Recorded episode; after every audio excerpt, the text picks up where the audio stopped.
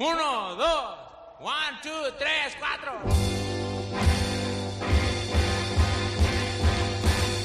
¡Eh! ¡Pule, pule! Paco Delgado, Hollywoodland. Cope, estar informado. ¡Viejo,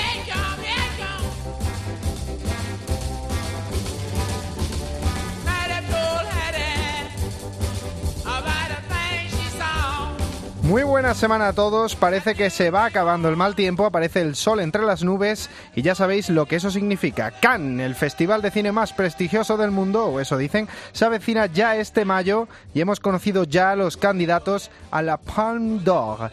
Pero más allá de la nueva de David Robert Mitchell, director de It Follows o Spike Lee, no repasaremos la lista, sino que iremos directos a la polémica. Polémica con Netflix. De nuevo, otro año más hay salseo entre los directores del certamen y el jefe de contenido de Netflix, Ted Sarandos. Ahora contamos. Como contamos también, alineación casi cerrada para el cast de la nueva película en acción real de Mulan. Además, para el que se acuerde, había en el horizonte una nueva película de Terminator de la mano de su creador original, James Cameron. Y parece que, dejando a un lado los regresos obligados, hay fichaje para el nuevo T800. Si hay ganas de saber quién es, quédate que empieza ya Hollywoodland.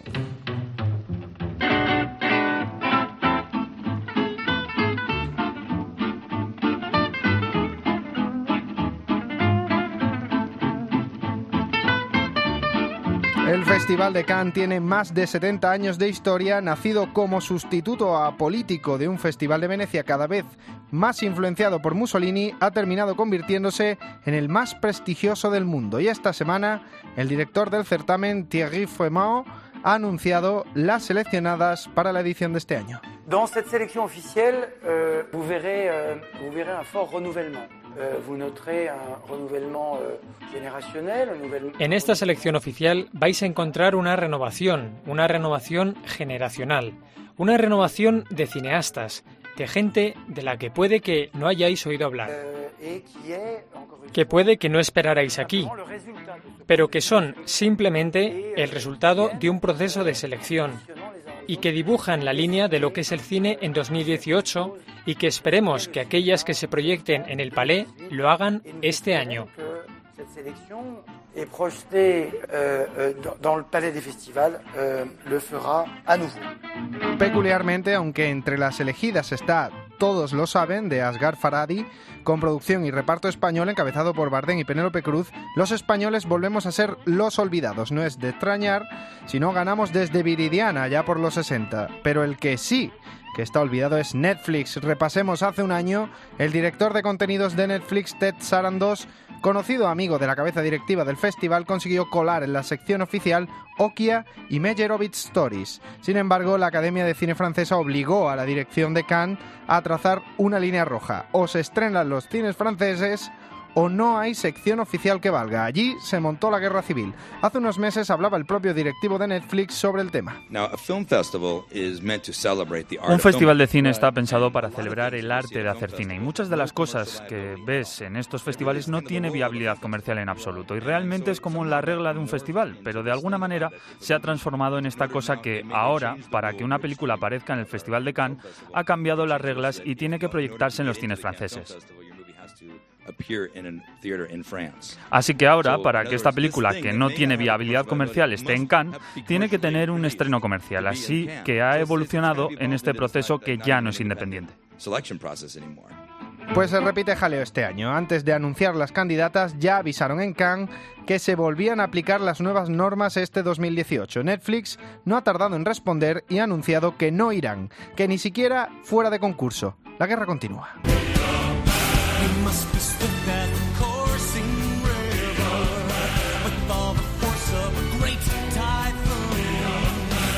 A más de uno le habrá sonado la canción porque Mulan es una de las cintas de Disney más queridas de los años 90. Una película que, al igual que El Rey León, Pinocho, Aladdin, Dumbo, tendrá adaptación a corto plazo. Hubo jaleo con esta. Se rumoreaba que no incluiría canciones en la nueva versión. Por ejemplo, está I'll Make a Man Out of You. No tardó nada su directora Nikki Caro en salir al paso a rebajar los ánimos en una entrevista en Screen Junkies. is based on both the inspirational Chinese ballad. Está inspirada tanto en el ballet chino como en el querido clásico de Disney. Es una increíble aventura de acción épica. Por supuesto que va a ser un musical, pero todavía estamos en las primeras conversaciones de cuánto peso va a tener la música.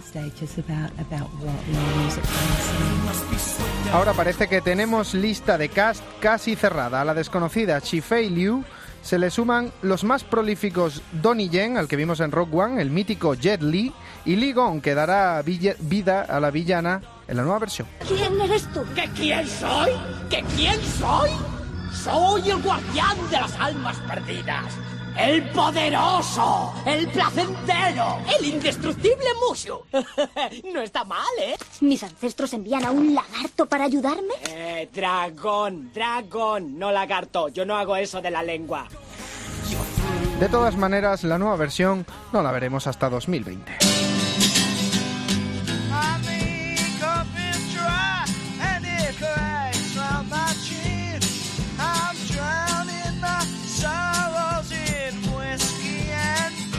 Muy reciente tenemos el éxito que supuso la nueva adaptación de la novela It de Stephen King de este año, tanto que se anunció una segunda parte que se estrenará en 2019, que dirigirá de nuevo el argentino Andrés Muschietti y que contará la parte del libro en la que el club de los perdedores se enfrentan ya de adultos al Pennywise. Si nos dejáis en paz, me lo llevaré solo a él.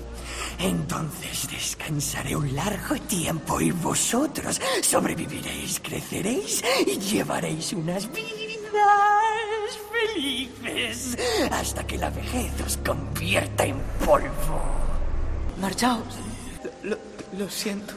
Te lo dije, Bill. Te lo dije, joder. ¿Me has dado un puñetazo? ¿Me has metido en aguas llenas de mierda? ¿Me has traído a una puta casa de drogatas? Y ahora voy a tener que matar a este puto payaso. ¡Bienvenido de los Perdedores, gilipollas! Y con la producción a punto de arrancar este verano en Canadá, de lo que más se habla es del reparto. Si Jessica Chastain estaba casi confirmada como Beverly, ahora dos nombres asoman en las negociaciones. Bill Hader, miembro estrella de Saturday Night Live, estaría en negociaciones para interpretar al bromista Richie Totsier, mientras que el profesor X, en persona James McAvoy, podría terminar dando vida a la versión adulta de Bill Denbrough el Tartaja.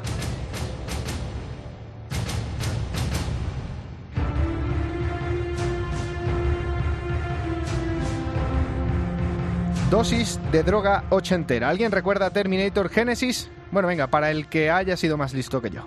Toda mi vida he preparado a mi hijo para liderar a la humanidad en la lucha contra las máquinas. Pero había algo para lo que no pude prepararle. Las máquinas han intentado jugar sucio. Han enviado un Terminator a una época anterior a la guerra para matar a mi madre. Iré yo. Déjame salvarla. Ven conmigo si quieres vivir. Pues tras semejante desastre, ojo, desastre en Europa y Estados Unidos, en China, exitazo. James Cameron se alió con Tim Miller, director de Deadpool, para una nueva secuela, una continuación directa, eso sí, de la segunda parte de la archiconocida Terminator 2, el día del juicio final. Necesito tu ropa, tus botas y tu motocicleta.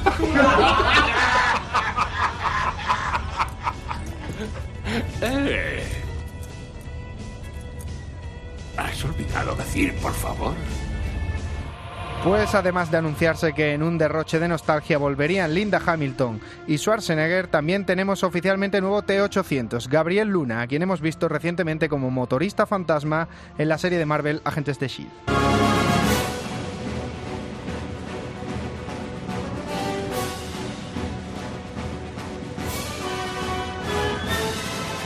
Y hablando de Marvel, llegamos al momento de la semana de hablar de cine, de supers, de cómics, de viñetas trasladadas a la gran pantalla. Y nos quedamos en DC Comics porque íbamos a tontas y a locas con si Ben Affleck volvería para la película de Batman. Muchos rumores decían que no, básicamente porque ya había sustitutos, Jake Gyllenhaal. Pero cuidado que todo puede dar un giro porque Gyllenhaal lo ha dejado claro, no va a ser Batman. Wow, that's a very difficult question. The answer to that question is no.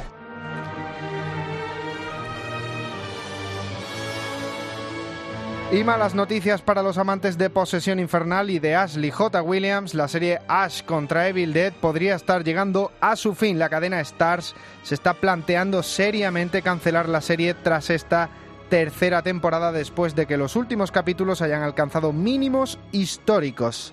Recemos por Ash.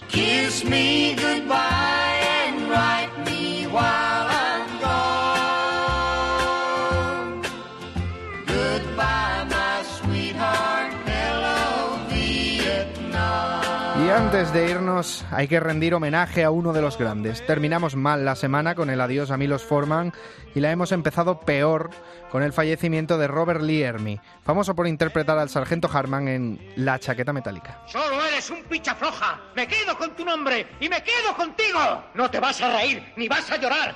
Vas a aprender de carrerilla. Yo te voy a enseñar. Y ahora levanta, ponte en pie. Mejor será que no me encabrones, porque si no te abro la cabeza y te follo hasta el hígado. Ermey consiguió el papel que le lanzó a la fama gracias a un concurso de insultos previo al rodaje de la película. A partir de ahí, Lee Ermey se destacó por otros papeles en Art de Mississippi, el remake de Halloween o Apocalypse Now. Descanse en paz.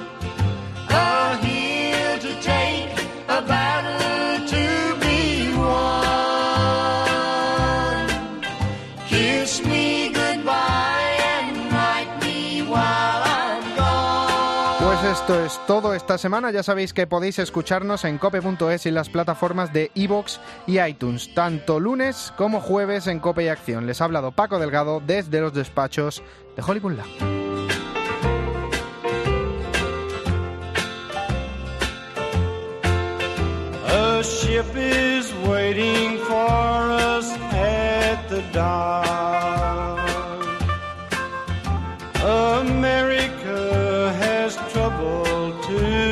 Stopped.